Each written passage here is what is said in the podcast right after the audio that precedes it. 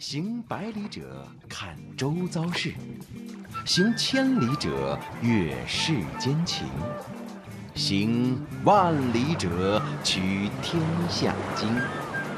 行者无疆，聆听旅途中的一千零一夜。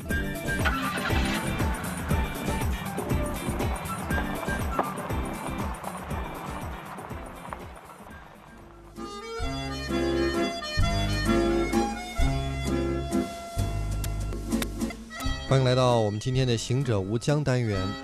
在这个单元呢，我们要带领大家去斐济去看一看。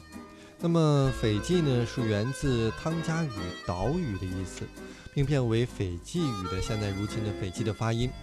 那么，坐落在南太平洋的中央，这座有着彩色的大海、转动的地球仪呢，可以看到一个清晰的小小的珍珠般的岛屿。哎，这个岛就是我们今天要聊到的斐济了。一百八十度经线贯穿其中，这里既是最东的国家，也是最西的国家呀。在这里，你可以迎接全世界一天当中最早的阳光。我想，以记忆的永恒一座文明的超现实主义画家萨尔瓦多·达利到了斐济，是不是也会感觉时间的奇妙无比呢？斐济有三百二十二个岛屿，主要的岛屿呢有维提岛，还有瓦努阿岛以及首都苏瓦。啊，这是在主岛维提岛。来斐济呢，除了享受白色沙滩上的美丽落日、五彩斑斓的大海，还有历史文物之外呢，还有就是不得不体验的户外活动了啊！当然，前提是你喜欢户外冒险，而不是倒在沙发里的呃这个死宅一族。来到斐济有哪些必去必玩的特色项目呢？第一个就非常的刺激与惊险，就是与鲨鱼同游。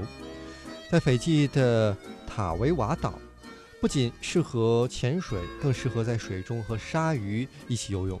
这里是世界上最好的与鲨鱼共舞的海域之一。在这儿呢，生活着虎鲨、白鳍鲨、猫鲨、锤头鲨、牛鲨等等等等。那么灰色的礁石中啊，还穿梭着各种五颜六色的海洋生物。当地人呢，环保观念是非常强，也有意识的去保护鲨鱼。所以，如果你要去潜水的话，一定要记得环保。另外呢，听说每一次与鲨鱼同游的项目呢，会拿出十美元来捐给当地的小学。